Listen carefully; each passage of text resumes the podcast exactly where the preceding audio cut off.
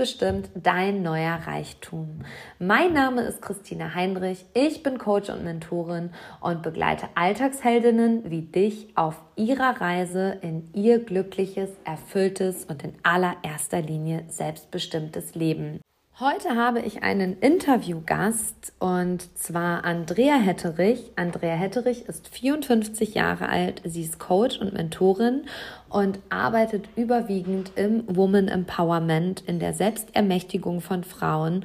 Und ja, sie führt Frauen in ihre wahre Größe. Und auch mich begleitet Andrea seit über zweieinhalb Jahren auf meiner persönlichen Reise in meine wahre Berufung.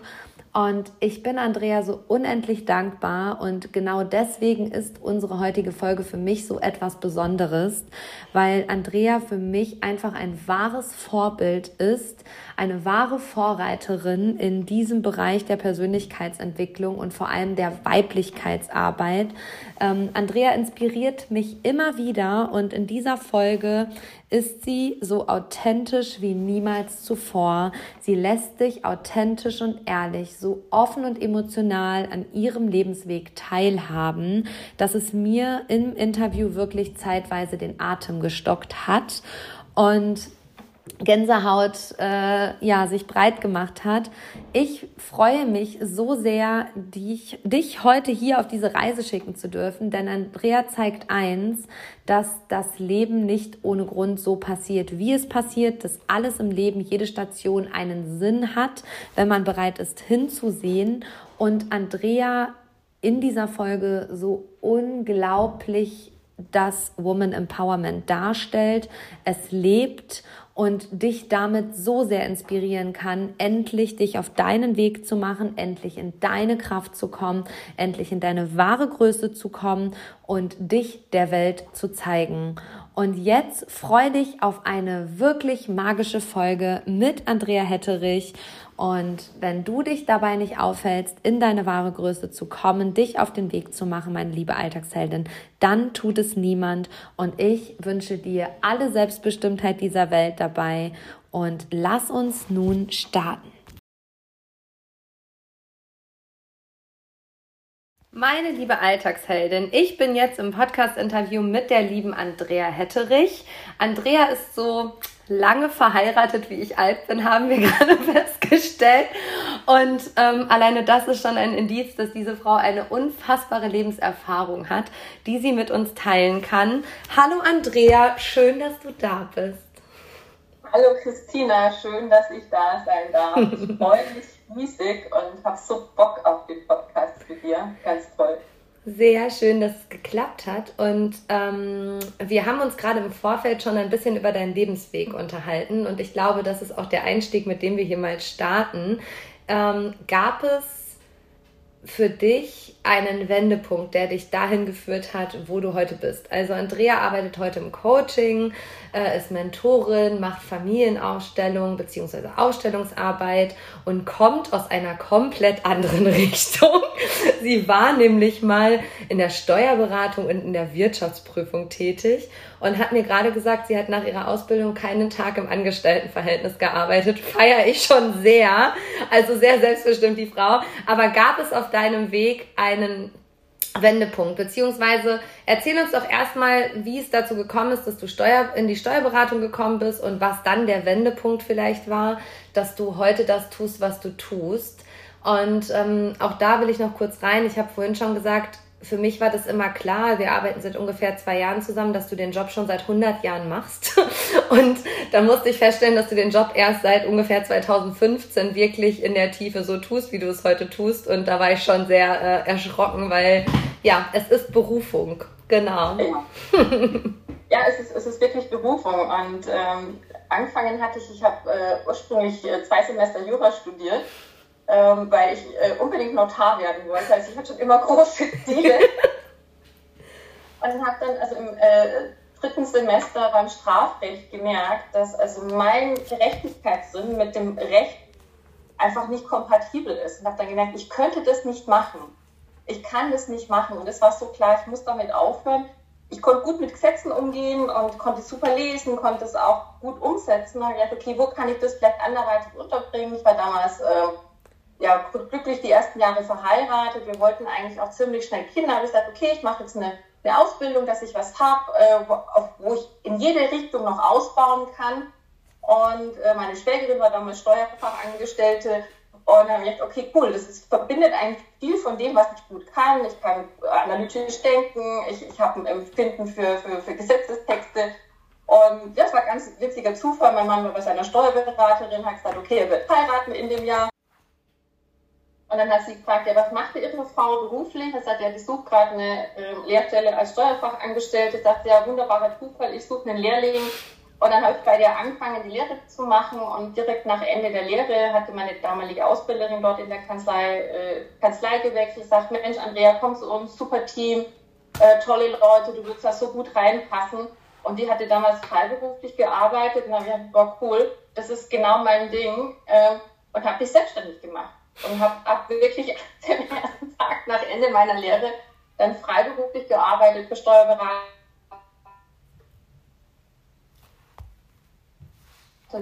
und habe aber irgendwann immer mehr gemerkt, mir fehlt was. Ich, ich bin so in der Tiefe überhaupt nicht mehr erfüllt. Ich habe da einen super Job. Und ich habe überall, wo ich war, ähm, habe ich ganz schnell so, wie so eine Mediatorenstelle auch gehabt in den Kanzleien. Ich habe zwischen den Mitarbeitern ausgeglichen, ich wusste, was jeder braucht. Ganz viele kamen zu mir und habe so gemerkt, oh, mit den Menschen im Austausch zu sein, ich kriege ein wahnsinniges Gefühl, was braucht der, wo, wo drückt der Schuh, äh, Impulse, gegeben, habe gemerkt, wow, da, da, dann nach solchen Gesprächen war ich total erfüllt, da war ich so richtig glücklich. Und, aber ich habe da den Shift noch gar nicht äh, geschafft irgendwo. Und ähm, es war so, dass, dass ich ähm, dann in, in, äh, in, im Lauf dieser Zeit äh, so, so realisiert habe, dass so ein anderes Ereignis vorher, das kam immer wieder rein. Ich hatte als ähm, ja, junges Mädchen in der Schule Übergriffe durch einen Lehrer erlebt, also so Berührungen, die einfach grenzüberschreitend waren und konnte die nicht verarbeiten, habe da eine Essstörung draus entwickelt damals, eine Bulimie. Krass. Und äh, die hatte ich ziemlich lang, äh, die hatte ich auch in der Zeit noch und war dann irgendwann an einem Punkt, äh, wo die Herzrhythmusstörungen aufgrund von der Bulimie immer heftiger wurden. Und ich wirklich in einer Nacht aufgewacht bin und gemerkt habe, boah, so krass war das noch nie. Und ich habe wirklich gemerkt, das sind immer größere Aussetzer und irgendwann war so ein Punkt, was auf einmal ganz still und auf einmal konnte ich so von oben, von der Decke, wie man das oft liest, so runterschauen auf, auf mich und meinen Mann, wieder im, im Bett lagen. Und dann bei der ersten Gedanke ich nur so, ah, so fühlt sich das an. Das war total lustig. Krass, also ein richtiges Nahtoderlebnis, ne? Ja, und, und das war total still und äh, ruhig und es war schön. Und ich habe dann gemerkt, okay, ich habe jetzt die Möglichkeit, mich zu entscheiden, gehe ich oder bleibe ich? Und, und ich kann es bewusst entscheiden. Das fand ich so faszinierend in dem Moment. Und da war auf einmal so ein Wissen da, so ein Bewusstsein, nee, ich habe hier noch eine Aufgabe zu füllen. Ich, ich habe hier noch was zu tun und das mache ich. Und dann schupp, war ich auf einmal wirklich wieder so in meinem Körper in diesem Bett und, und wusste, okay, jetzt muss ich mein Leben in die Hand nehmen. Jetzt muss ich wirklich was tun. Und es war äh, so ein Turbo. Ich habe dann eine Therapeutin gesucht. Ich hab, äh, war dann wirklich auch in der psychosomatischen Klinik für drei Monate. Krass. Ich habe dann auch kurz danach, nach der Klinik, äh, angefangen mit Yoga, habe da durch einen Zufall auch einen Yogalehrer, einen ganz tollen kennengelernt, mit dem ich dann auch einige Jahre intensiv spirituell praktiziert habe. Und dann kam wirklich so ein ganz großer Shift in mein Leben, wo ich alles auf den Kopf gestellt habe. Ich habe alles in, in, in Frage gestellt, habe mich von Menschen getrennt, äh, habe in der Arbeit vieles verändert. Also das war wirklich so ein Rundumschlag in, in, in alle Richtungen. Und ähm, mir ging es richtig, richtig super gut. Und dann wurde ich das erste Mal schwanger. Absolutes Wunschkind. Richtig toll. Wir waren so glücklich. Und in der zehnten Woche kam dann die Nachricht, das Kind lebt nicht mehr. Oh, krass.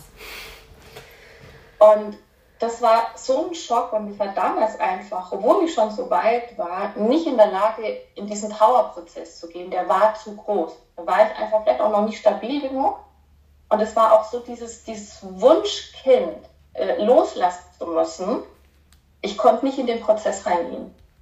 Und bin dann habe mich total in die Arbeit gestürzt, habe äh, einige Jahre am absoluten Limit gearbeitet, weil das halt das Einzige war, was mich so ablenken konnte und bin dann in so einem Burnout mit Krass. Wo ich wirklich dann an einem Punkt war, wo mein Körper gestreikt hat.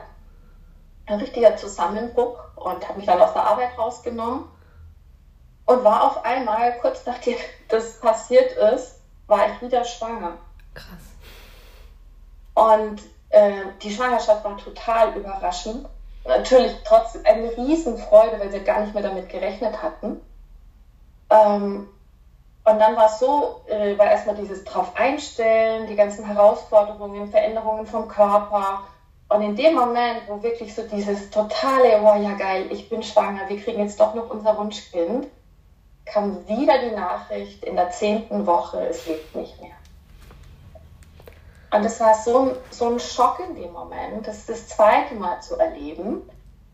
Und ich bin dann am nächsten Tag zu einer Freundin gefahren, mit der ich sehr eng war. Wir haben zusammen Yoga praktiziert und weil ich gesagt ich muss jetzt mit einer Frau sprechen. Ich, ich brauche den Austausch mit einer Frau, mit dieser weiblichen Energie. Und wir haben dann geredet und ich bin dann äh, nochmal allein dort am, am Starnberger See, wo sie gewohnt hat, spazieren gegangen und war dann auf so einem Steg und es war so ein unwirklich schöner Tag. Also es war so unfassbar schön. Es war im Januar, die, die Berge waren noch schneebedeckt, der See war spiegelglatt, also das war so, so unrealistisch schön. Und ich stand da auf diesem Steg im See und habe mir nur zu diesem Kind gedacht, mein Gott, ich hätte so gern die Schönheit dieser Welt gezeigt. Ich hätte das so gern gezeigt, solche Bilder. Und es war so ein unfassbarer Schmerz in dem. Und dann kam auf einmal so eine Stimme wirklich aus, aus dem Schoßraum, aus meinem Körper. Ich weiß um diese Schönheit. Ich weiß um diese Schönheit. Und in dem Moment ist, ist in mir was passiert, was ich nicht mit, mit Worten beschreiben kann. Es war so dieses Gefühl, ja, was, was weiß ich eigentlich, was deine Aufgabe war, so von diesem Kind? Und was weiß ich vor allen Dingen, was meine Aufgabe ist? Offensichtlich nicht Mutter zu sein. Offensichtlich habe ich hier einen anderen Job. Und ich habe in dem Moment einfach gesagt, zu irgendeiner größeren Macht, äh, gesagt, okay, ich weiß zwar noch nicht, was mein Job ist, was meine Aufgabe ist, aber ich nehme die jetzt an. Ich nehme die jetzt an. Und in dem Moment war was so ein Frieden in mir, dass auch die, die Trauer eine komplett andere Qualität bekommen hat weil ich irgendwas in mir gespürt habe, okay, das war ein Teil meiner Aufgabe, diese Erfahrung zu machen. Die brauche ich für was Größeres, die brauche ich für was anderes. Und es wurde still. Die Trauer war nicht weg, aber sie war ganz anders als bei diesem ersten Kind, weil irgendwas in mir passiert ist. Und dann hat mein Leben eine Dynamik angenommen, die, die ist so unfassbar. Eine Woche nachdem das passiert war, haben wir dieses Haus gefunden, in dem wir jetzt wohnen wo ich meinen Praxisraum habe, in dem ich mit den Menschen arbeite. Eine weitere Woche später habe ich äh, Wolfgang kennengelernt, ähm, mein Ausbilder, wo ich dann die erste Ausbildung gemacht habe, wo ich gemerkt habe, boah, der, der verkörpert was, was ich lernen möchte, was so tief bei mir geht, das will ich machen. Habe dann verschiedene Ausbildungen gemacht und habe dann eben 2015 die Prüfung zur Heilpraktikerin für Psychotherapie gemacht und habe meine Praxis eröffnet. Und das war so, so unfassbar, weil es war auf einmal alles so klar. Nicht, dass ich es geplant hätte, sondern das ist mir wie zugefallen. Ich war offen und habe die Dinge kommen lassen und es hatte so eine Stimmigkeit und es hatte so was Vertrautes und ich hatte in den Ausbildungen oft das Gefühl, ja, ja, das weiß ich, das weiß ich. Also das war so faszinierend manchmal, äh, dass ich gedacht habe, krass, das ist genau mein Ding. Und ja, ein, ein Jahr nach ähm, dieser Prüfung habe ich dann über Wolfgang den Christian Bischof kennengelernt. Habe dann erst den Wolfgang dort bei Ausstellungsseminaren begleitet äh, als, als Assistentin, habe dort in den äh, Pausen auch die, die, die Menschen begleitet mit meiner therapeutischen Kompetenz. Ja, und dann ähm, hat Christian Bischof gefragt, Mensch, äh, würdest du für uns ähm, Seminare machen? Und dann habe ich mit Wolfgang, äh, ich glaube, das war äh, Februar 2017, haben wir das erste Partnerschaftsseminar für Christian Bischof gemacht. Und Crazy. dann kam die als Trainertätigkeit bei den großen Seminaren von ihm Glück und Erfüllung zu finden, Lebenscamp, die ganzen Sachen. Dann kamen Frauenseminare, weil ich gemerkt habe, weil das Frauenthema ist so mein Herzensthema, auch aus meiner eigenen Geschichte, mit diesem Übergriff, mit allem, wo ich so durchgegangen bin. Zwischendurch eben auch äh, ganz tief ins Tantra aus, äh, eingetaucht, was dann auch in die Seminare mit eingeflossen ist. Und auf einmal hat es so eine Dynamik und so eine Selbstverständlichkeit entwickelt, dass ich wirklich nach kürzester Zeit das Gefühl hatte, ich habe nie was anderes gemacht. ja, das ist ja auch das, was man so spürt. Und gerade gedacht, so, wow, du stellst der Frau eine Frage nach einem Wendepunkt und sie erzählt dir einfach ihre Lebensgeschichte. Danke dafür. also das macht mich gerade ganz dankbar und ich glaube, das zeigt ähm, den Hörern und den Hörerinnen vor allem, also arbeite ja auch meistens mit Frauen, ähm, so sehr, dass man am Ende immer die Frau sieht, die quasi in ihrer Kraft ist, die andere Frauen begleitet.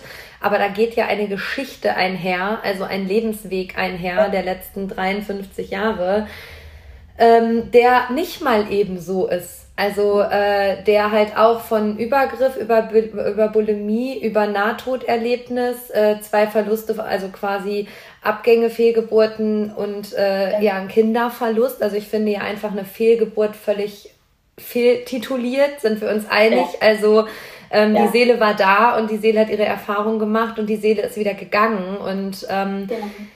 ja, also Wahnsinn. Und ich muss sagen, wo du gerade Wolfgang ähm, erwähnst, ich hatte im Januar eine ganz magische Begegnung mit Wolfgang in Paderborn auf den Paderquellen und es hat geregnet. Wir standen da mit dem Regenschirm und unserem Glühwein in der Hand und Wolfgang hat zu mir gesagt, ähm, Christina, am Ende wird alles gut.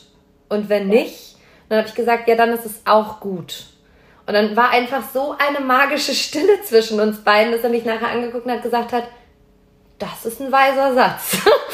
da dachte ich, und das von Wolfgang Kraus. Aber ich finde, das passt auch so gut jetzt gerade zu deiner Lebensgeschichte. Am Ende wird alles gut und wenn nicht, ist es halt auch gut.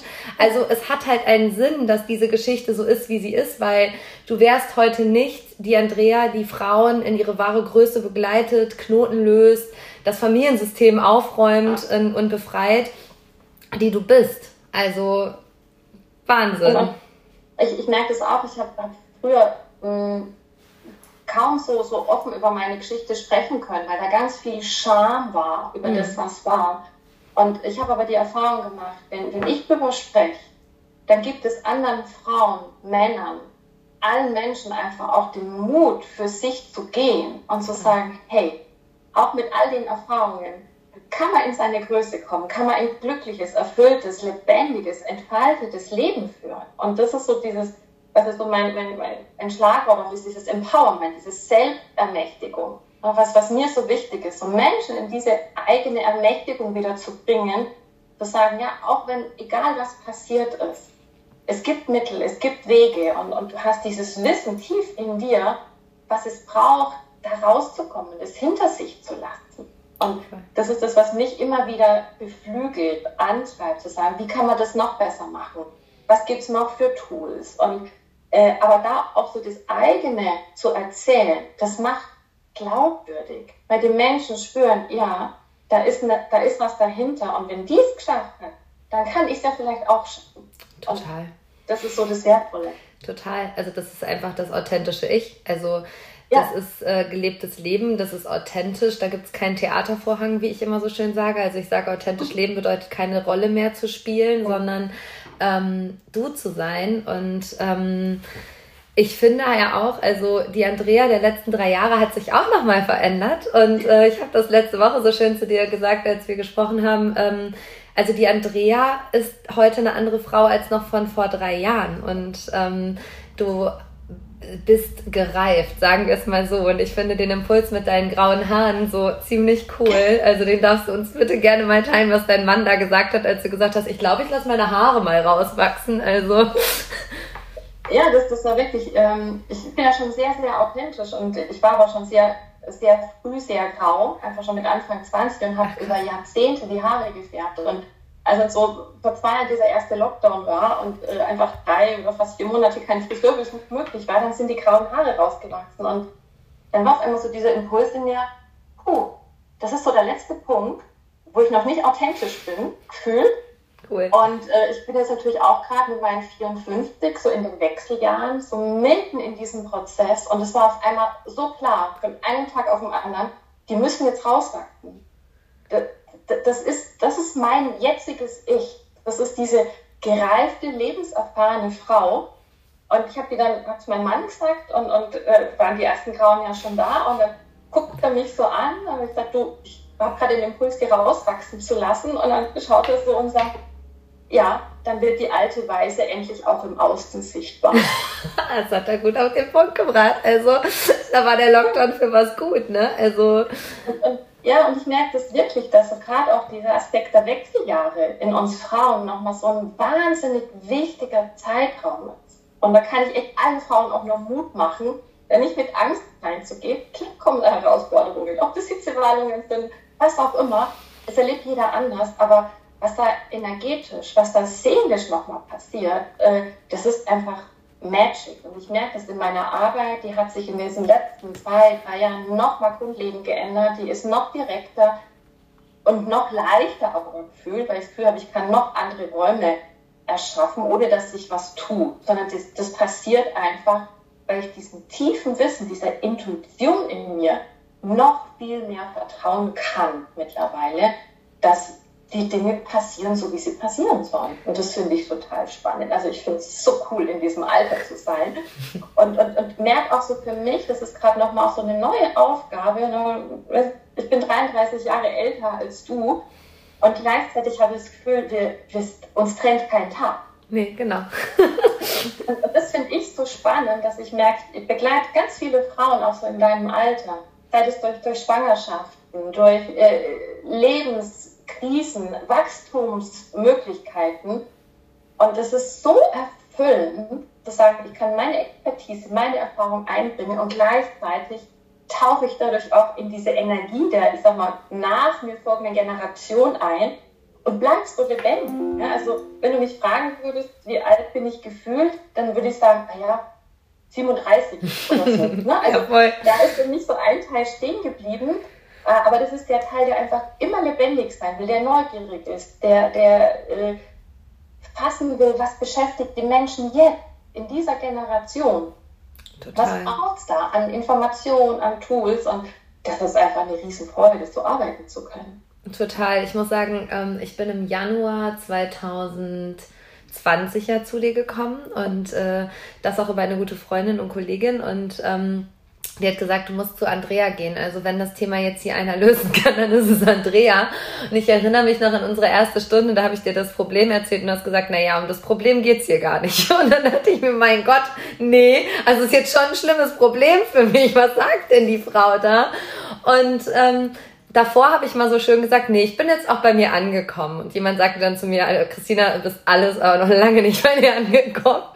Äh, zwei Jahre später kann ich sagen, ja, danke für den Impuls. Aber ähm, es ging auch gar nicht, also wir glauben immer, es geht um die Situation, es geht um andere Menschen, es geht äh, ja um den Impuls. Und ich muss sagen, es war für mich eine richtig, richtig heftige Krise. Und du hast mir mit diesem Einsatz, hier geht's gar nicht um die Situation, hier geht's um dich, äh, einfach auch schon alleine diesen Anstoß gegeben, um auf den Weg in diese Selbstermächtigung zu kommen, mich so rauszuholen aus dem Außen und rein zu mir selber, mich mit mir zu verbinden. Und ja, wir haben gestern schon gesprochen, so das, was im letzten Jahr passiert ist, ist halt einfach äh, gigantisch. Und ich sage das immer wieder so ganz provokant, die alte Christina gibt's halt auch nicht mehr. Deswegen heißt ja der Podcast seit der letzten Folge auch anders. Der heißt nicht mehr Mutausbruch. Also wir brechen hier nicht mehr aus.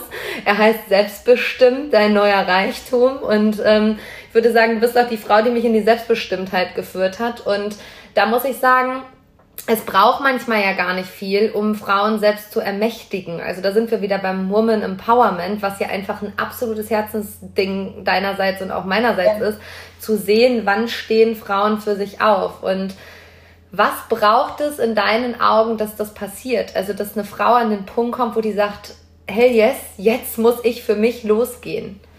Um, ähm, also ich glaube, das ist äh, immer, wenn so ein Gefühl da ist von, von diesem Fremdbestimmtsein, von Getriebensein und eine Sehnsucht. Also ich erlebe die, die Frauen, die zu mir kommen, ob das jetzt im Einzelcoaching oder in den Seminaren, die kommen mit so einer Sehnsucht nach etwas, was sie oft gar nicht benennen können. Mhm. Und die sagen oft, Andrea, ich, ich, ich habe zum Teil auch ein, ein gutes Leben, von außen betrachtet ist alles gut, aber ich bin nicht glücklich. Mir fehlt irgendwas. Und es ist oft diese Sehnsucht nach diesen, wer bin ich wirklich? Also welche Frau bin ich wirklich? Und gerade wir, wir, wir Frauen, gesellschaftlich, wir werden immer noch so in diese Rollenstrukturen gedrängt. Und ich merke so bei, bei den Frauenseminaren, die ich mache, wir, wir fangen so immer an bei, bei diesen Elternbeziehungen, Vater, Mutter, die auf eine neue Ebene zu bringen. Und was da immer Teil auch ist bei dem Seminar, was so für mich existenziell wichtig war, das ist nochmal eine Initiation nachzuholen.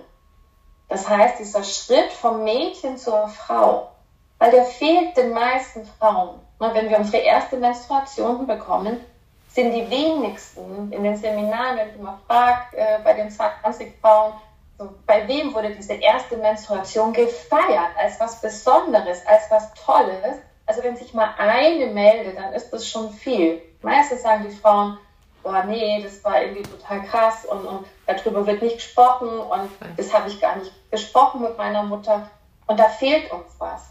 Weil dieses fruchtbar werden, das bringt uns in so eine eigene Kraft. Das ist so was Besonderes, so was Kostbares. Und da geht es oft schon an, dass wir nicht mit dieser Kraft unseres Frauseins in Verbindung kommen, sondern eher mit so was Abwertenden, Tabuisierten. Das verändert sich Gott sei Dank jetzt eklatant und massiv, wo ich mich wirklich freue, dass diese Themen Menstruation einfach so total enttabuisiert werden, dass da mehr drüber gesprochen wird. Aber das ist in vielen Bereichen einfach immer noch nicht der Fall. Total. Und da, da, da fehlt dieser erste Schritt in dieses, boah, es ist einfach mega cool und toll und besonders und einzigartig Frau zu sein. Voll. Und, und da geht es oft los. Ne, weibliche Sexualität. Ne, wie, wie leben wir die? Das ist auch aufgrund meiner Geschichte, habe ich mich intensiv mit Sexualität beschäftigt. Und das hat mich auch nochmal in so eine eigene weibliche Kraft gebracht, weil ich einfach heute ganz genau weiß, was will ich, was will ich nicht und warum will ich nicht. Ja, voll. Und auch in dem Bereich, sich mit dem weiblichen Körper auseinanderzusetzen und zu sagen, ja, jede Frau ist absolut einzigartig. Und meine Einzigartigkeit zu erkennen und zu feiern, das ist so dieser Schritt in diese Ermächtigung, dieses Erkennen von, ja, ich bin besonders, ich bin einzigartig, ich bin nicht besser, aber ich bin auch nicht schlechter, sondern ich bin einfach ich. Und dieses Erkennen, das bringt in diese Selbstermächtigung, er sagt, was will aus mir gelebt werden? Und das ist oft nicht das, was wir uns vorstellen, sondern da schlummert auch was ganz anderes drin. Total. Also da kann ich dir nur recht geben. Also das ist gerade Weiblichkeit und Sexualität wird in der Gesellschaft ja immer noch ja relativ totgeschwiegen und mhm. ähm, Weiblichkeit an sich, also ich durfte in den letzten zwei Jahren auch lernen, äh, wenn ich meine, wenn ich meine Periode habe, dann gebe ich keine Coachings, Punkt, dann arbeite ich einfach nicht, dann bin ja. ich drei Tage offline, dann äh, tue ich nur Dinge, die mir gut tun, ich nicht erreichbar und ich sage dann immer so provokant hier zu Hause, man bringe mir den Wein und die Schokolade. es ist wieder soweit und der Sascha muss dann immer sehr lachen und sagt dann, okay, let's go, ähm, machen wir jetzt. Aber ähm, das durfte ich halt auch lernen, weil wir Frauen brettern ja in, ähm, also ich muss sagen, ich war bis bis vor zwei Jahren wahrscheinlich genauso, also nicht wahrscheinlich, sondern ich war so. Ähm, wir brettern so über unsere Bedürfnisse und über unsere Essenz. Also wenn man wirklich ehrlich ist, brettern wir über unsere Essenz. Also in jedem Großunternehmen, in jedem Konzern gibt es eine Gleichstellungsbeauftragte und ähm, da denke ich mir immer so, ja, also je mehr ich mich mit mir auseinandersetze, weiß ich, ich kann nicht sein wie ein Mann und das ist auch gut so. Und wir Frauen eifern aber, oder zum Beispiel Frauenquote und so weiter, wir eifern einfach einem Leitbild hinterher, indem wir es, die meisten Frauen versuchen, den Männern Konkurrenz zu machen. Es ist ja wirklich so ein Konkurrenzdenken und da muss man ja auch einfach vielleicht nochmal reingehen und sagen, wir müssen nicht mit Männern in Konkurrenz stehen, weil wir sind ganz einzigartige Wesen und wir können mit denen auch gar nicht in Konkurrenz stehen. Und ich habe mich früher im, gerade im Unternehmerischen immer sehr mit irgendwelchen Männern dieser Welt verglichen und nee, also mittlerweile ist da auch für mich einfach der Punkt, wo ich sage, ich möchte Frauen inspirieren, ihr Licht in die Welt zu bringen und das aber auch nicht für jeden Preis, sondern so weit, wie es ihnen gut tut und in ihrem Rahmen. Also nicht in einem Konkurrenzkampf mit dem Partner zu Hause, so ich muss jetzt aber noch erfolgreicher sein als mein Mann, ich muss noch mehr Geld verdienen und wenn ich, wenn ich mein Kind kriege, dann gehe ich definitiv nicht in Elternzeit. Also so war die alte Christina von vor zehn Jahren, vor fünf sah das schon anders aus und heute sage ich mir, nö, also wenn ich jetzt so ein Kind kriege, dann bleibe ich erstmal schön ein Jahr zu Hause und dann bin ich auch mal voll in meiner Weiblichkeit. Ne? Und ich glaube, du arbeitest ja mit vielen Frauen, wo das eben am Anfang überhaupt nicht so ist, weil es gesellschaftlich so geprägt ist. Ja. Und, und ich erlebe da momentan auch, äh, und das, hat, das erschreckt mich gerade, ich habe in den letzten äh, paar Monaten einige Frauen gehabt, die eben auch wirklich so, ich sag mal, in diesem Business-Kontext super tough, erfolgreich sind ähm, und, und die jetzt ein Kind bekommen, die gerade schwanger sind und auf einmal merken so, uh, äh, was passiert da? Ne? da ich komme mit anderen Qualitäten in Kontakt. Ich habe auf einmal nicht mehr so die Kraft aufzukämpfen, weil das Kind einfach ganz viel Energie zieht. Wo es dann darum geht, so in diesem Veränderungsprozess des Körpers auch noch diesen Veränderungsprozess in der, ich sag mal, Positionierung auch zu finden. Ne? Darf ich denn das? Wer bin ich dann noch, wenn ich nicht mehr 70 Stunden die Woche powern kann? Und äh, da geht es oft ganz darum, erstmal sich das zu erlauben, zu sagen, ich darf jetzt einfach mal in diese Mutterrolle gehen. Und das heißt dann nicht, dass ich das nur noch mache, aber auch mir dieses Erleben zu gönnen, ich bin jetzt schwanger. Und genau. Da wächst ein Leben in mir. Und das auch mal zu genießen. Total. Und das ist einfach einzigartig. Und trotzdem merke ich, dass da so viel Angst auch ist, auch dieses Erleben von Kontrollverlust. Weil wenn ein Kind in uns wächst, haben wir keine Kontrolle mehr über unseren Körper. Es ja. holt sich, was es braucht, das knockt uns komplett aus. Voll. Und wenn ich halt so sehr über, über diese Kontrolle, das Perfekt, Perfektsein, dieses Funktionieren mich äh, definiert habe und auf einmal mache ich die Erfahrung von totalem Kontrollverlust, dann entsteht bei vielen Frauen wahnsinnige Angst und Panik und die haben das Gefühl, boah, äh, ich, ich will das Kind gar nicht. Das, das ist die falsche Entscheidung. Und es ist so schön, dann auch im, im Coaching, der Begleitung zu sehen, wenn wir das so ein bisschen differenzieren und durchleuchten und sagen, hey, das eine ist einfach die Angst vor der Veränderung, dann kommen wir auf einmal in, in diesen Kontakt mit, mit, mit ihrem Baby und fangen an, das zu lieben und sagen, darum geht es ja gar nicht. Es geht nicht ums Kind, sondern es geht um meine alten Muster, die da jetzt halt volle Pulle wieder reinschieben. Und das ist super wertvoll, da auch zu sagen, okay, wie, was ist so meine Aufgabe jetzt? Und es kann danach wieder anders sein. Ich sage immer, wir, wir, wir Frauen, wir können in einer in der, wir haben eine andere Kraft als Männer. Wir können genauso powern, wir, wir können genauso kämpfen, also nicht ganz so, aber ähnlich. Aber wir können auch mit einer anderen Energie klar und selbstbewusst und stark auftreten. Und das ist so mein Anliegen, da auch die Frauen hinzubringen. Das ist so unsere große Kraft. Und die kommt aus einem intuitiven Gefühl, die kommt aus einer, aus einer Wahrnehmung, die kommt aus Verbindungen. Total. Ja, das ist einfach, Frauen führen anders. Ja, die führen wirklich an, das sagst du aber auch, das ist tatsächlich so. Und ähm, ja, also ich kann halt einfach sagen, dass äh, das, was ich bei dir halt auch so gelernt habe, ist die kleine Christina mal an den Rand zu stellen. Also das kleine süße Mädchen, was äh, gerade auch dem Papa gefallen will. Und ich glaube, da geht es einfach vielen Frauen draußen so. Also das erlebe ich auch in meiner Arbeit ganz häufig, dass wir Männern gefallen wollen. Ob es der Chef ist, ob es der Partner ist, ob es der beste Freund ist, ob es im Freundeskreis ist wir Frauen haben einfach immer das Bedürfnis, Männern zu gefallen. Und die meisten Frauen sind nicht in der Lage, sich da rauszunehmen und zu sagen, so, ich ziehe mich jetzt raus und ich stehe jetzt hier für mich ein. Und das durfte ich auch in den letzten Jahren wirklich, ja, hart und heftig lernen, sagen wir es mal so.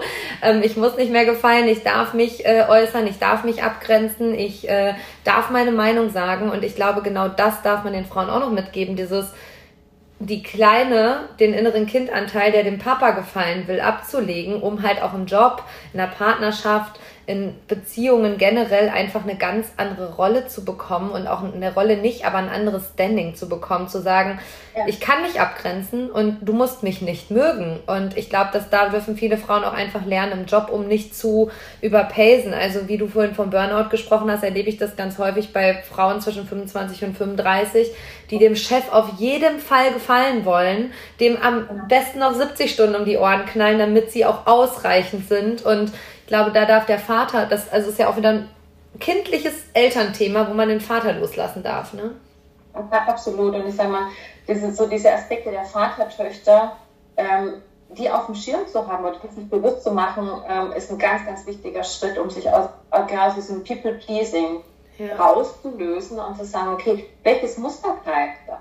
Ja, und es ist halt ganz stark bei den Frauen dieser Leistungstöchter-Aspekt. Voll. Dieses, Liebe krieg, gegen Leistung. Äh, Liebe gegen Leistung, ne, was meistens in, in der Vaterbeziehung begonnen hat. Ne. Du hast gerade gesagt, so diesen Teil auf Seite zu stellen. Ich habe immer eher so das Bild, diese Kindanteile zu integrieren. Ja. In uns einen Platz zu geben, Total. dass die nicht im Außen suchen müssen. Und, und das ist so ein, so ein Schlüssel. Und ich höre ganz oft, wenn ich mit Klienten dann so äh, auf die Kindheit schaue, dass sagen, oh nee, Andrea, äh, ich habe da schon so viel gemacht und ich will nicht immer zurückschauen. Und ich sage, lass uns anders zurückschauen, weil es geht nicht darum, in das Drama, in den Schmerz einzusteigen, sondern es geht darum, die, ähm, die Zusammenhänge zu erkennen, diese Bewältigungsstrategien, die wir entwickelt haben, ähm, damit wir überleben können, damit wir den Platz im System haben. Mhm, und darin die zu erkennen, weil dann kann ich es lösen. Und das war äh, vor ein paar Tagen in, in einem Coaching so ein Schlüsselerkenntnis ähm, für eine Frau, die, die gesagt hat, so in ihrer Beschreibung, ja, so bin ich halt. Und dann habe ich zu ihr gesagt, nein, du bist ganz anders, du verhältst dich so. In dir steckt ein ganz anderes Wesen, du verhältst dich so. Und es war für die so ein, ein Bam-Effekt, also die, wenn man merkt, die konnte es spüren, das ist so in die runtergesagt, dann sagt sie, ah, das stimmt, ich bin das ja gar nicht, das ist mein Verhalten. Andrea, dann kann ich es ja ändern, sag ich, genau. Jetzt sind wir am Ja, Punkt. jetzt sind wir am Punkt. Jetzt kannst du es verändern. Aber wir sagen ja ganz häufig, ich bin. Also so dieses, da sind wir ja auch nochmal, ich bin. Also wer hat denn gesagt, dass du das bist? Sondern Ja. wer hat einfach nur gesagt, dass das vielleicht auch ein Verhaltensmuster ist, was, also würde ich ja ganz häufig sagen, wenn jemand so ist, wie er ist, dann hat auch irgendein Verhalten ihn dahin, also ein Verhaltensmuster ihn dahin geprägt, ne? Also, Ja. Und, und dieses, dieses Ich bin ähm, kann ich aber zum Beispiel auch für so einen Change nutzen. Ich habe mal in, in irgendeinem von meinen tausend Büchern äh, so schön gelesen, wie, wie früher die Ägypterinnen zu ihren Göttinnen gebetet haben. Die haben sich vor diese Göttinnenstatue gestellt und haben dann in der Form gebetet, dass sie gesagt haben, ich bin die große Isis. Ich habe die und die Eigenschaften. Und das fand ich so cool, wenn ich dachte, ja klar, wir, wir verbinden das meistens mit diesen negativen Aspekten. Ich bin halt einfach still, ich bin introvertiert, ich kann mich nicht ausdrücken, aber ich kann das ja genau in Gegen ins Gegenteil auch umwandeln, ne? dass ich sage, ich bin die tief spürende, ich bin die empathische, ich bin die, die klar für sich einstehen kann, ich bin die, die ihren Weg geht, die, ich bin die, die sich alle Fülle und Reichtum erlaubt. Ne? total. Und das so zu sehen, programmiere ich mich auf ein neues Level, programmiere ich mich auf was anderes. Du sagst es so schön, ich programmiere mich. Ähm, hatte letztens ein Teamseminar mit nur Frauen. Also es ist ein großes Team von Frauen, über 20 Frauen. Und dann haben wir auch, ähm, also haben wir Stärkencoaching gemacht und dann sollten die Teilnehmerinnen sagen, ich bin. Und sollten sich selbst damit definieren, also in ihren Stärken. Und es war wirklich für mich auch nochmal bezeichnend zu sehen, wie schwer das uns Frauen fällt. Also sich erstmal in der Menge aufzustehen. Alle anderen saßen, die eine Frau steht auf. Und du hast wirklich gemerkt, bei der einen oder anderen, die hat gedacht, jetzt tut sich doch hier bitte der Erdboden auf. Ich kann das doch nicht so sagen. Oder es ist denen auch super schwer gefallen, das auszusprechen. Dann habe ich nachher gefragt, na ja, warum fällt dir das denn so schwer? Und dann hat eine Teilnehmerin in der Pause zu mir gesagt, na ja, aber Christina ist doch auch super arrogant und selbstverliebt zu sagen, ich bin. Und dann auch noch was Positives. Und dann habe ich die angeguckt und ich war so erschrocken, weil für mich das ja mittlerweile so selbstverständlich ist. Und manchmal ist man ja so bei sich, dass äh, das andere dann einfach irgendwie gar nicht mehr sieht. Also so eine Brille aufhat, wo man durch das nicht mehr sieht. Und da dachte ich so, wow, ja, das ist einfach nicht selbstverständlich, dass eine Frau sagen kann, ich bin Unterstützung, ich bin Empathie, ich bin Netzwerk, ich bin äh, Menschenkenntnis. Also ich bin halt auch einfach äh, ich. Und das ist auch verdammt gut so. Aber das ist ja einfach auch deine und auch mein Anspruch, die Frauen dahin zu bewegen, dass sie einfach für sich aufstehen und sich zeigen. Ja, ja. Und es steckt ja alles in uns. Wir haben alles Wissen in uns. Und ich, ich glaube, gerade wir, wir Frauen, wir haben durch, durch unser zyklisches Wesen, durch dieses Angebundensein an die Rhythmen der Natur, haben wir noch eine ganz andere Anbindung an, an so ein tiefes Wissen um Dinge, was Total. wir nicht erklären können. Und das macht es oft Frauen so, so schwer. Und das, das habe ich bei mir auch erlebt, als ich dann angefangen habe, äh, auch auf den Seminaren, kam auch dieser Gedanke, wer, wer gibt mir die Berechtigung, da zu stehen und was zu sagen? Hm? Ja. Und dann aber zu merken, das, was ich so aus diesem tiefsten Inneren, aus meiner Erfahrung, aus, aus meinem Wissen und auch noch aus irgendeiner anderen Ebene gesprochen habe, da kam das Feedback von den Menschen, war, du hast mich so berührt, du hast es so auf den Punkt gebracht, ich konnte es so fühlen. Und darum geht es, dass wir uns einfach auch wirklich, als gerade als Frauen, diese Größe, dieses Wissen erlauben, was in uns einfach über Generationen auch übermittelt worden. Total. Wir, wir sind angebunden an die, an die Natur über unser zyklisches Wesen. Wir haben dann einen anderen Zugang. Total. Und sich da dann wieder zu erinnern, das sage ich ganz oft auf meinen Seminaren, das ist wie ein Erinnern der Frauen an das, was sie sind. Da geht es nicht darum, was Neues zu äh, entwickeln, sondern ich habe so dieses Bild, was ich ihm sage, weil ich das so toll finde.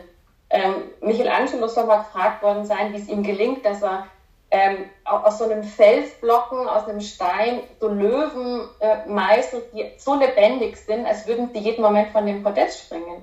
Und er soll gesagt haben, ich schlage von dem Stein das weg, was nicht Löwe ist.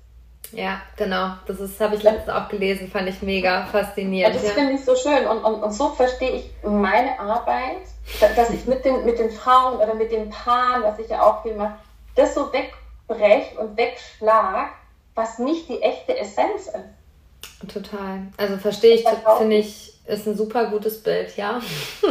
Aus Coaching bezogen kann ich dir recht geben. Also man muss die Menschen nicht neu formen, beziehungsweise die brauchen nicht den Anspruch haben oder die Frauen, dass sie jetzt neu werden müssen, sondern sie dürfen erstmal sie sein. Also mit diesem Wegschlagen werden sie ja zu sich. Und ich muss sagen, hm, du hast auf den Seminaren bei Christian äh, was war so die meiste Menge der Menschen, die da waren? Also das sind ja schon größere Seminare so 1000 Teilnehmer oder? Ja, ich glaube so 1200 war so die größte Menge. Ich musste gerade ja. so schmunzeln, als du gesagt hast, wer gibt mir hier die Berechtigung, vor Menschen zu reden. Ähm, mich auch letztens im Seminar dabei erwischt, dass ich mich da super gut selbst sabotiert habe in ähm, meinen Seminaren. Also ich habe 2020 auch ein Bühnenseminar gegeben und da waren halt erstmal nur 50 Teilnehmer, aber 50 sind halt 50 und es ist eigentlich auch egal, ob es 50 oder 1200 sind. Und am nächsten Morgen saß ich wirklich weinend, völlig aufgelöst in meinem Büro und ich habe mir dann eingeredet, ja, war auch alles echt viel letzte Woche und du hast ja auch viel gearbeitet und so weiter. Und in meinem eigenen, also letztens in meinem Seminar ist mir einfach bewusst geworden, nee, nee, stopp mal ganz kurz, äh, du warst da nicht überarbeitet, du hast dir einfach nicht diese Erlaubnis gegeben. Also dann kam halt unbewusst, ich konnte das in dem Moment gar nicht filtern, aber diese Glaubenssätze wie, wer hat dir das erlaubt, wer hat dir erlaubt, Menschen zu inspirieren, äh, das ist zu groß für dich, also tausend Glaubenssätze und auf einmal waren die weg. Auf einmal war so, nee, also was die Männer dieser Welt hier auf irgendwelchen Bühnen dürfen, Christina, das darfst du ja schon mal ganz lange schon. Also da war wirklich so dieses, nee, habe ich jetzt gar keinen Bock drauf. Und wenn du mir jetzt auch noch erzählst, dass das anstrengend und hart ist, dann bin ich ja dann noch viel mehr raus, weil da habe ich richtig Bock drauf. Und dann kam dieser Satz in mir hoch, meine innere Stimme so, ne, ich halte mich jetzt hier auch nicht mehr zurück, let's go, ne? Und da muss ich sagen, da kommen aber die wenigsten Frauen hin und für mich hat das zwei Jahre gedauert, also wirklich zwei Jahre, um mich da einfach dahingehend zu erkennen, dass obwohl der Löwe schon da war, ich wieder den Stein zurückgeholt habe, um mich herumgesetzt habe und gesagt, ach nee, in meinem Felsblock ist doch ganz nett. Also vielleicht kommt ja mal einer, der dagegen hämmert und dann komme ich mal wieder raus. Ne? Also. Und, und äh, was, was mir damals auch geholfen hat, das war so, ähm, irgendwann habe ich mir gedacht, und wenn bei diesen ganzen Menschen nur einer dabei ist, dem, dem meine Worte helfen, da, dann ist es genug. Genau. Dann ist es genug. Und wenn, wenn 50 mich doof finden, ja, dann dürfen die mich doof. die müssen mich nicht lieben. Ja, genau. Ich, ich, ich, kann auch nicht mit jedem und das ist in Ordnung. Und, und das auch sich zu erlauben, eben dieses nicht, es müssen nicht alle mögen, sondern wenn ein Mensch dabei ist, dem, dem das, was ich mache, geholfen hat, dann, dann ist es wunderbar. Und ich habe kürzlich ein, ein Paar getroffen, die auf einem dieser Seminare waren und ähm, die, die sind mir um den Hals gefallen. Sagen, Andrea, du hast unser Leben gerettet. Und so, was habe ich denn gemacht? Und dann gesagt, kann man irgendeinen Satz zitieren, den ich auf einem Seminar gesagt habe. Da wusste ich gar nicht mehr, dass ich den Satz gesagt habe. Und ich sage, dieser Satz, der, der hat uns in dem Moment so getroffen. Wir waren kurz vor der Trennung. Und das hat uns den Mut gegeben, weiterzugehen. Und, und jetzt ist unsere Tochter neun Monate alt. Wow. und dann denke ich mir, ja, Genau darum geht es. Und wenn es nur ein Mensch ist, wenn es ein Paar ist, aber es sind natürlich viel, viel mehr. Und ich glaube, das ist auch das, was ich den Frauen immer sage. Ich habe jede Woche hier Frauen sitzen, die eine, ein Wissen haben, die Erfahrungen haben. Gestern war eine Frau hier, die, die Brustkrebs hatte, die überlegt hatte, dieses, diese Erfahrung von ihrem Weg weiterzugeben. Und ich sage, Andrea, wen interessiert denn das? Jede, bitte, Punkt. Bitte, bitte, bitte mach das. Und solche Frauen zu empowern und zu sagen, hey, dein Wissen, deine Erfahrung hat so einen unfassbaren Wert. Total. Da, da sehe ich auch meine Aufgabe drin, weil jede, jede Frau hat irgendein Wissen, irgendeine Erfahrung, die sie in irgendeiner Form weitergibt. Total. Sei es als Mutter an ihre Kinder, sei es als Kollegin in, in einer Firma, sei es als Coach, Therapeut, was auch immer, das ist vollkommen egal. Das ist so äh, eines unserer größten Stärken, als dieses Wissen weitergeben. Ja? und sich da halt auch auf, auf Augenhöhe begegnen und da halt auch einfach ähm, selbstlos zu sein, glaube ich. Also bis zu einem gewissen Grad selbstlos zu sein, sich nicht selbst ja. zu verlieren, aber selbstlos zu sein. Und äh, das ist zum Beispiel auch immer irgendwie mein Impuls in jeder Begegnung, egal ob im Freundeskreis, ob in meinen Coachings mhm. oder sonst was. Ich sage immer, alles, was ich in meinem Leben gebe, kommt zu mir zurück und ähm, da darf man halt einfach sagen, wenn, wie du sagst, nur der eine einzige Satz abends beim Abendessen ein Leben verändert, ja, mhm. dann haben wir unseren Tagesdienst getan, würde ich sagen. Und hab's ja gerade im Vorgespräch gesagt, ich bin heute Morgen vom Joggen gekommen und ähm, eine meiner Coaching-Teilnehmerinnen schickt mir auf einmal das äh, Bild ihres Kindes, das ist heute Nacht geboren und die äh, Teilnehmerin hat sich immer total gegen Kinder gestellt. Also letztes Jahr um diese Zeit saß sie bei mir im Coaching und hat gesagt, nee, nee, also alle können Kinder kriegen. Ich kann eine großartige Tante sein. Ich, Mutter, never ever. Und dann haben wir das da echt aufgerollt und ähm, mir ist heute Morgen dann, wie ich es dir vorhin gesagt habe, so bewusst geworden, wow, krass, krass, Christina, die Seele hat hier nur hingefunden, weil du mit der Teilnehmerin auch irgendwie den Weg gewiesen hast. Und da, da dürfen wir, glaube ich, auch ganz häufig mal mehr stolz auf uns selber sein, dass wir solche Wege begleiten dürfen, beziehungsweise da überkommt mich dann immer total emotionale Dankbarkeit. Also ich habe heute Morgen erstmal drei Tränchen vergossen, bin nach Hause, habe das meinem Freund gezeigt und gesagt, guck mal, ist das nicht süß? Und der so, hä, wer ist das? der war so gerade die Augen aufgemacht, gesagt, das ist ein Coaching-Baby, ist doch voll süß und das ist auch nicht das erste. Und dann denke ich mir so, irgendwie schenken wir der Welt auch noch Leben mit unserem Job. Wow. Und ich glaube, das ist bei dir ja auch häufig so. Also ich kann das aus meiner Erfahrung sagen, dass ich bis vor einem Jahr locker flockig bis Anfang Dezember letzten Jahres gesagt hätte, zweites Kind gibt es in meinem Leben nicht. Auf gar keinen Fall. Ist alles super. Hab mir tausend Argumente dahingelegt, warum, wieso, weshalb das nicht möglich wäre, dass ich jetzt noch ein zweites Kind bekomme, weil Kind lebt im Wechselmodell, ist schon total alt, ich liebe meinen Job, müsste aussteigen, bam, bam, bam, bam. Und dann kam Andrea Hetterich und sagt, na ja, da schauen wir mal rein.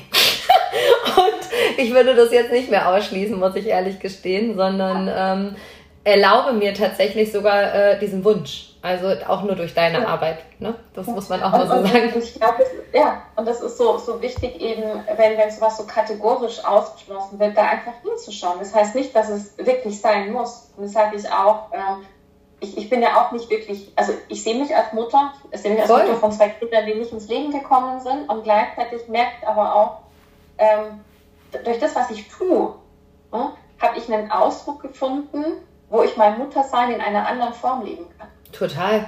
Also ähm, ich sage auch immer so, Andrea ist wie meine Mama. Wenn ich ein Problem habe, rufe ich Andrea an. Und äh, das Spannende ist, dass du mich ja auch durch die Zeit mit dem Verlust meiner Mutter begleitet hast und unsere Coachingarbeit dadurch, finde ich, auch noch viel intensiver geworden ist. Also ähm, du hast auch eine super, super mütterliche Aura. Also Hätte man mich vor zwei Jahren gefragt, hätte ich gesagt, ja, die Frau hat zwei erwachsene Kinder, die studieren schon, also äh, hätte ich überhaupt nicht in Frage gestellt. Und, und auf der anderen Seite hatte das Leben halt einfach was viel Größeres mit dir vor, als äh, also Mutter sein ist schon verdammt groß, aber das, was du jeden Tag in den Leben veränderst, ist auch noch eine ganz verdammte Größe, die noch mal einen Tacken drüber ist. Also das muss man einfach so sagen. Und, und das, das sage ich auch zu Frauen, die, die eben auch wirklich keine Kinder haben und damit hadern, sage ich, okay, wo, wo kannst du dieses, die, diese Mutterschaft oder dieses Muttersein, das, was du mit Muttersein verbindest, weitergeben. Und äh, als wir das zweite Kind dann loslassen mussten, haben mein Mann und ich ein ganz tolles Gespräch und haben gesagt, okay, wo, wofür stand für uns dieser Kinderwunsch? Ja, und wir hatten beide dieses Bedürfnis, unser Wissen, Erfahrung, äh, Überleben über alles an diese Kinder weiterzugeben, damit was in, in, in die Welt kommt, damit was Neues in die Welt kommt, was wir verändert haben. Das war so dieser Wunsch. Dann habe ich gesagt, okay, wie kann ich auch diesem Wunsch nah sein ohne eigene Kinder? Und das ist das, was ich mache. Und ich glaube, da kann jede Frau, jeder Mann, weil oft vergessen wir so in diesen Prozessen auch die Männer, die Väter, die nicht wirklich Väter geworden sind. Total. Die haben auch einen Schmerz. Die haben die gleiche Sehnsucht. Wie, wie kann ich der Ausdruck geben? Ja, und, und, Klaus ist dann auch in den Coaching-Bereich gegangen und begleitet da Menschen. Und äh, natürlich haben wir auch Momente, wo, wo wir auch mal traurig sind, wo auch Tränen fließen über den Verlust der Kinder. Und gleichzeitig haben wir die meisten Momente, wo wir glücklich sind, weil wir beide was Lebensdienliches und Sinnstiftendes tun in unserem Leben. Total. Und, und darum geht es. Ja? Und Würdest du sagen, dass du, also du sagst gerade dein, also wir sind gerade bei Sinnstiften, dann kommt mir jetzt gerade direkt der Impuls, glaubst du, dass du das, was du heute tust, irgendwie, also hast du so ein Alter, bis wo du sagst, also eine Lebenserfahrenheit, bis du sagst, so bis dahin mache ich das und dann äh, mache ich nochmal was anderes? Also ist das schon für dich klar oder würdest du sagen, ähm, nee, das begleitet mich irgendwie teilweise anteilig mein ganzes Leben? Also das wird mich, das, was ich tue, werde ich bis an mein Lebensende tun. Da bin ich mir sicher. Das, das wird sich immer wieder neu formen. Ja. Aber das war so ein Aspekt, als ich damals ähm, so aus diesem Steuerbereich raus und diese Ausbildungen begonnen habe. Dann haben ganz viele Menschen gesagt, boah, Andrea, jetzt in deinem Alter, ne, da war ich ja schon 40, ne, ähm, nochmal ganz was Neues zu machen, bist du wahnsinnig, du bist so gesettelt, du bist so erfolgreich. Und ich konnte das nicht verstehen, weil ich gesagt habe, hey, ich habe noch viel mehr Lebenszeit vor mir als hinter mir. Und es macht so viel Sinn, das zu tun, was mich erfüllt. Und ich sage, diese Tätigkeit, Menschen zu begleiten, zu beraten, Impulse zu geben, das kann ich mit 80 immer noch machen. Ich, ich habe mal, und das werde ich mit 80 noch das machen. Das glaube ich. Ist auch gut so. Ich habe mal in, in, einem Ausstellungskontext eine Ausstellungsleiterin erlebt, habe ich ähm, äh, hospitiert damals während der Ausbildung, die war damals schon um die 80 und hat noch Aus, Ausstellungen geleitet. Und ich habe mir gedacht, boah, was für ein Wissen hat diese Frau, was für ein Gefühl hat diese Frau für Systeme. Und mir, das ist so, so will ich sein. So mit 80, da möchte ich so wirklich diese weise Alte sein, die noch mehr durchdrungen von dem allen ist und einfach dieses Füllhorn ausschüttet an, an Wissen an die Menschen, die es haben wollen. Äh, wo ich auch so diesen Aspekt von, von den Frauen auch, äh, so nach den Wechseljahren, das ist ja so das Schöne, nach den Wechseljahren, wenn diese fruchtbare Zeit vorbeikommt, kommen wir in so einen Transformationsprozess, wo es um eine spirituelle Entwicklung geht, um, um diese Weisheit, diese Wissensebene zu leben und wo es darum geht, dieses Wissen an die Generationen danach weiterzugeben. Ne? Und zwar so ein offenes Wissen. Nicht das, was ich weiß, ist das Nonplusultra, sondern der Rest kann von dem Wissen die, die jetzige Generation empowern, stärken, stützen.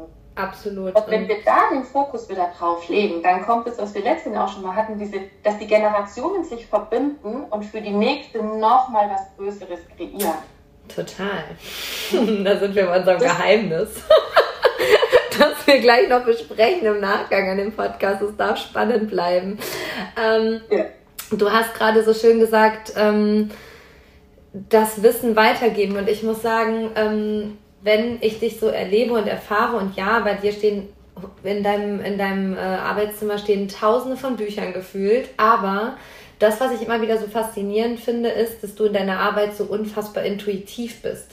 Also die Intuition leitet dich und das ist für mich also auch im Systemischen und auch erfahren im Systemischen, wo ich immer sage, ja, du kannst eine systemische Ausbildung haben, aber damit gewinnst du keinen Pokal und keinen Blumentopf, sondern wenn dir dazu die Intuition fehlt, dann kannst du eine Ausstellungsarbeit auch nicht gut hinkriegen. Und ähm, ich glaube, das, was dich da auch so ausmacht, ist deine Intuition, oder? Also.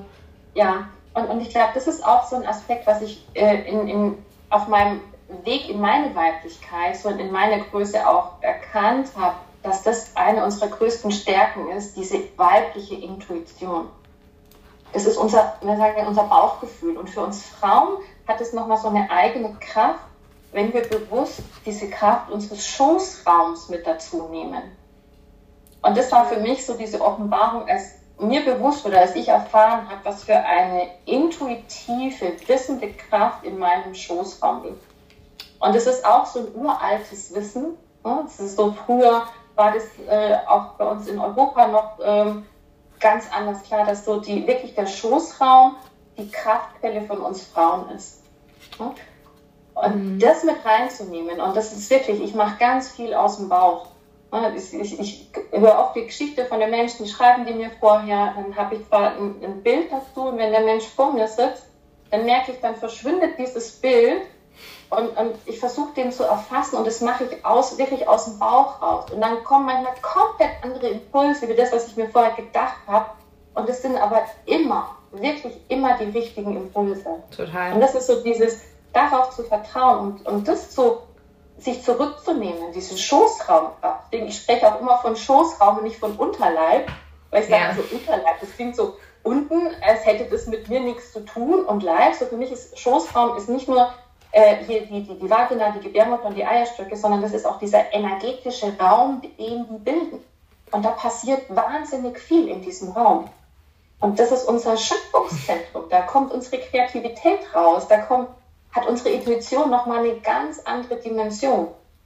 Absolut. Und das versuche ich auch mit den, mit den Frauen eben immer zu, zurückzuentdecken und sich zurückzuerobern, diese Kraft. Total. Und ich glaube, die wird uns ja auch ganz häufig abgesprochen. Also ähm, wird uns ja im Kindesalter schon abgesprochen. Ich meine, äh, Antonia ist jetzt äh, fast acht und die hat einfach einen super, also die hat einfach eine unfassbare Intuition und mhm. ich glaube, die hat auch einfach den Rahmen, in dem sie die leben darf. Aber ich äh, erwische mich dann ganz häufig dabei, wenn ich sie beobachte, wie ich selber geprägt worden bin. Also so, das kann ja jetzt nicht so leicht sein oder halt auch so diese Glaubenssätze, du kannst jetzt auch nicht alles haben. Also du kannst jetzt kein Eis und keine Schokolade haben. Das fängt ja schon im Kindesalter damit an. Gestern so kurz auch noch was dazu erzählt, so du kannst nicht beides haben, also du kannst nicht eine glückliche, erfüllte Mutter sein und du kannst nicht erfolgreich im Job sein. Also entweder oder. Und wir leben in so einer Entweder-oder-Welt, in der halt auch Intuition echt wenig Raum bekommt und ich glaube, das ist ja auch mal so das Appell, was du den Frauen mitgibst, dass sie sich halt empowern, also selbst ermächtigen, sich auch, also auch ihrer Intuition zu folgen, weil die Intuition kennt einfach den Weg. Und, und das sind ja wirklich oft Wege, die wir uns niemals vorstellen können. Ne? Also das, ich sehe so meinen Weg sich da als so Paradebeispiel. Total. Ich hätte mir nie vorstellen können, das zu tun, was ich jetzt mache. Ich habe mir nie vorstellen können, mal vor tausend Menschen auf einer Bühne zu stehen und über Sexualität zu sprechen. Ne, Hast aber gut gemacht. 20 Jahren in Erdboden versunken wäre. Mittlerweile ist es so ein Thema, da kann ich so schambefreit drüber sprechen, weil, weil ich es für mich einfach total gewandelt habe und weil ich weiß, was da für ein Heilungspotenzial drin ist. Und äh, das, das hätte ich mir nicht vorstellen können. Total. Und das war dieses, was ich auch immer sage zu den Frauen, unsere größte Kraft ist zu empfangen. Das ist unsere größte Energieform. Und das sage ich auch immer. Ja, ne, macht, macht euch auf, zu empfangen, was das Leben bietet. Und das heißt nicht, äh, ich bestimme das beim Universum, nee, sondern ich nee, ich gehe schon. Ich, ich gehe meine Schritte, ich gehe meinen Weg und ich bleibe aber bei diesem Gehen auf Empfang. Ich bleibe offen, um wahrnehmen zu können, was sind die Impulse, die ich mir in meinen kühnsten Träumen nicht vorstellen kann, wo auf einmal Menschen auf mich zukommen und sagen, hey, Andrea, hast du Bock mit mir was zu machen? Und ich sage, wow, habe ich voll Bock. Aber ich wäre niemals in die andere Richtung gegangen, dass ich auf jemanden zugehe und sage, ich würde es gerne mit dir machen. Ja. ja. Und diese. Offenheit, dieses auf Empfang gehen und sich zu erlauben, dass ich empfangen darf, während ich gehe. Ne?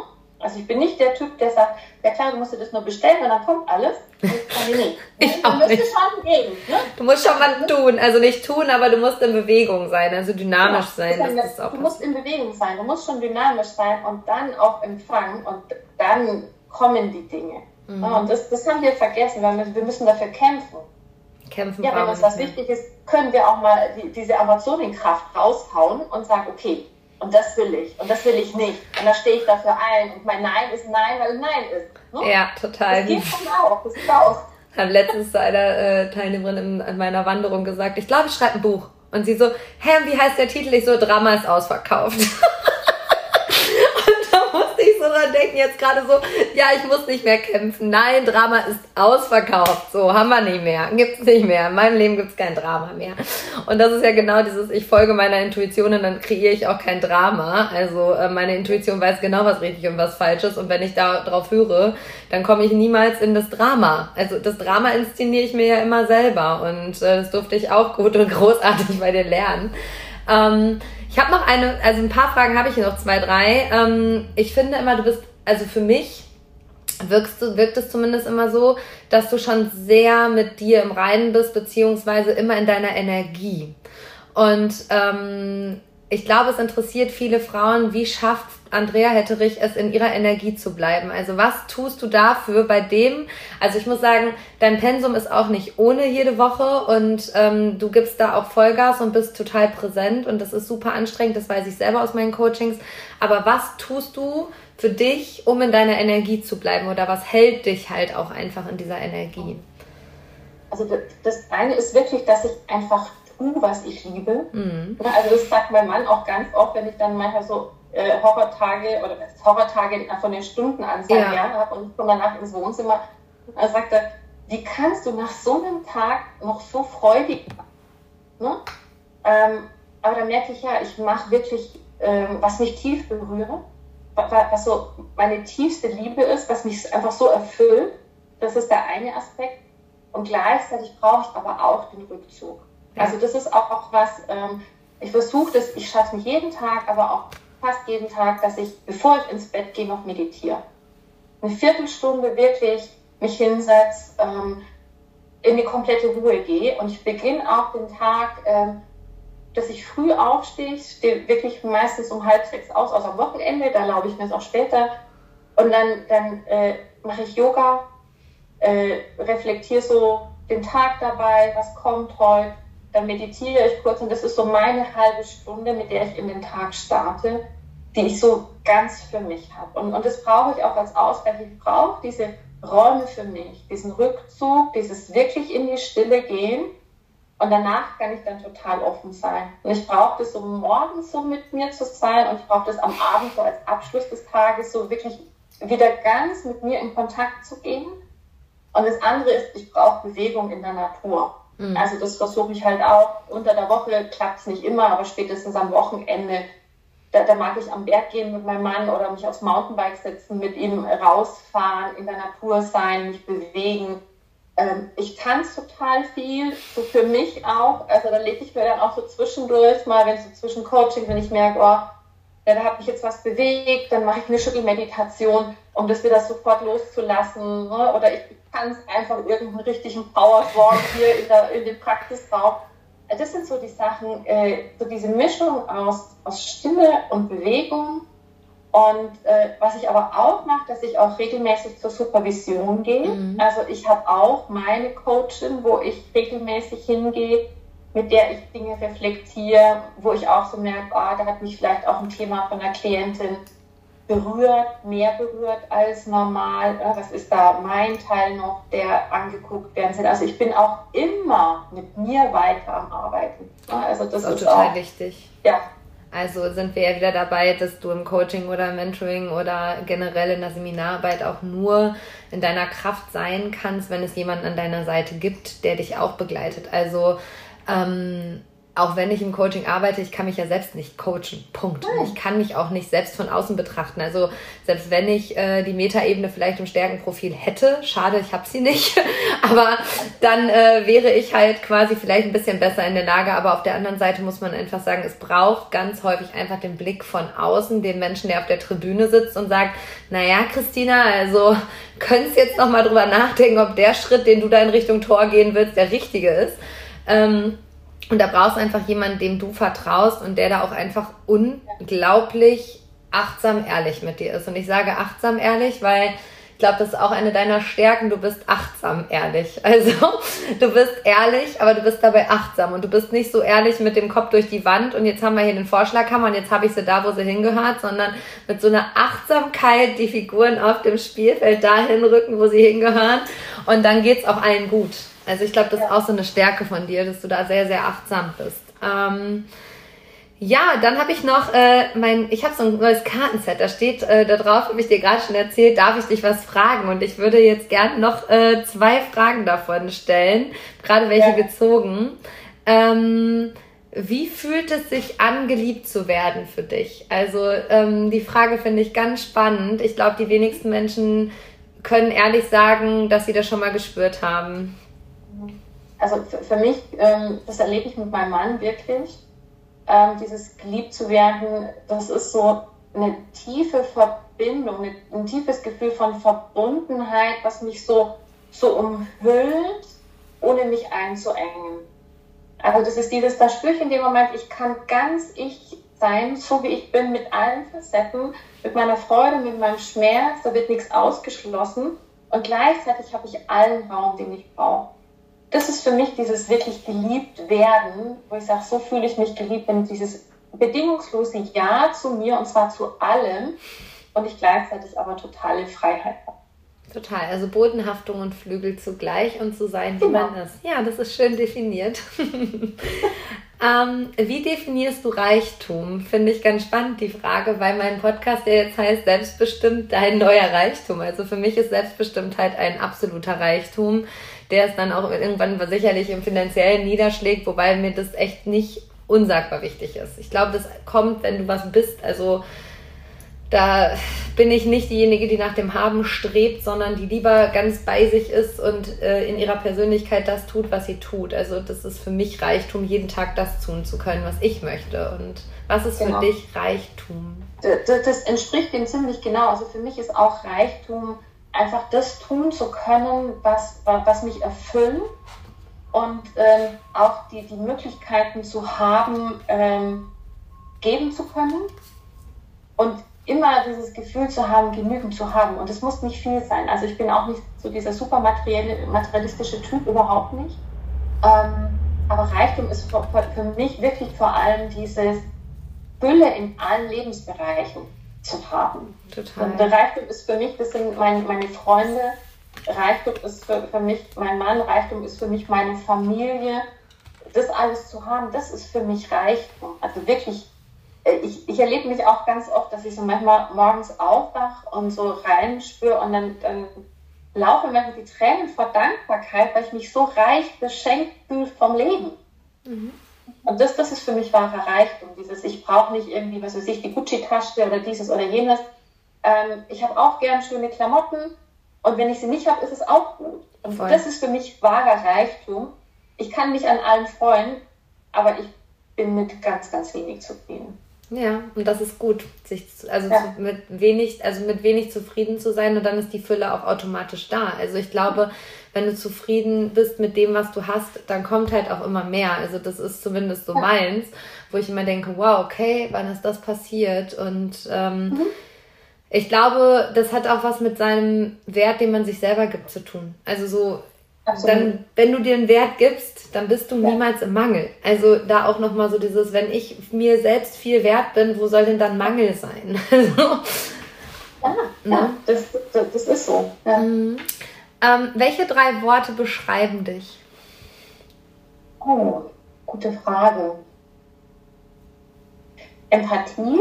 Mhm. Mhm ich weiß nicht, heilige Räume erschaffen. Das ist zwar Voll. Nicht, äh, Nein. ein Ding. Das ist äh, total so. Und ähm, Lust am Leben. Voll. Voll. Total. Also das hast du gut beschrieben. Und ähm, was ist für dich wahre Weiblichkeit?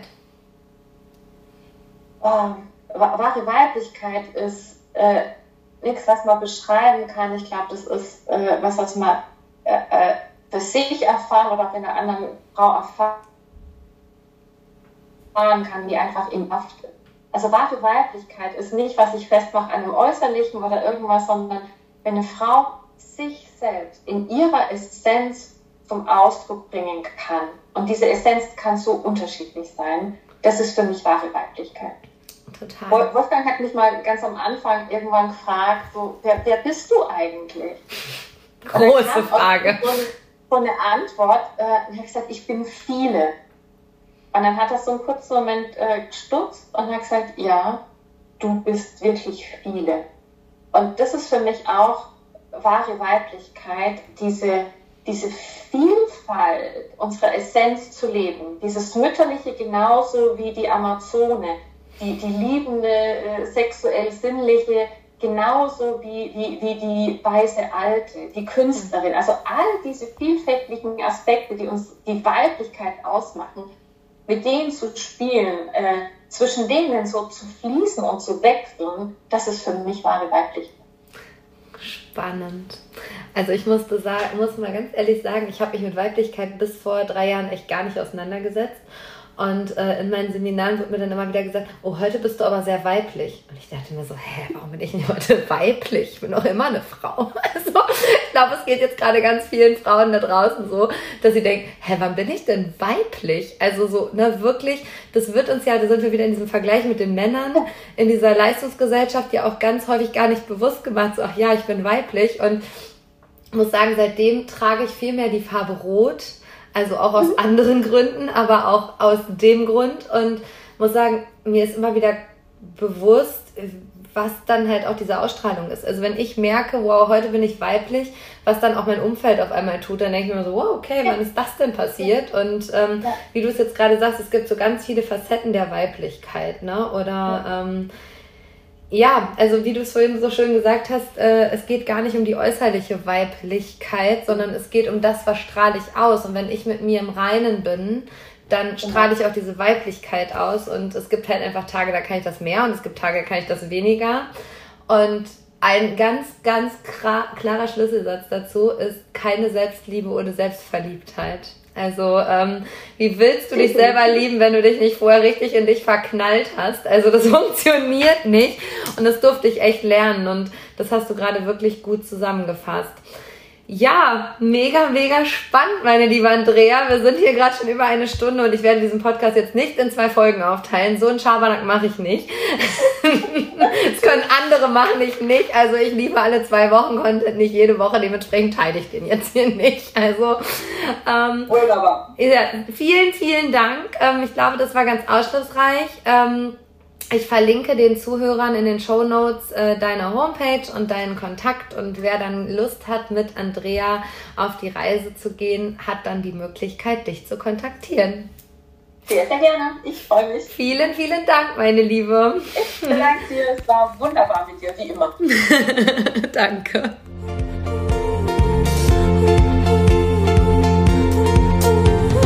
Wir sind nicht, was wir tun.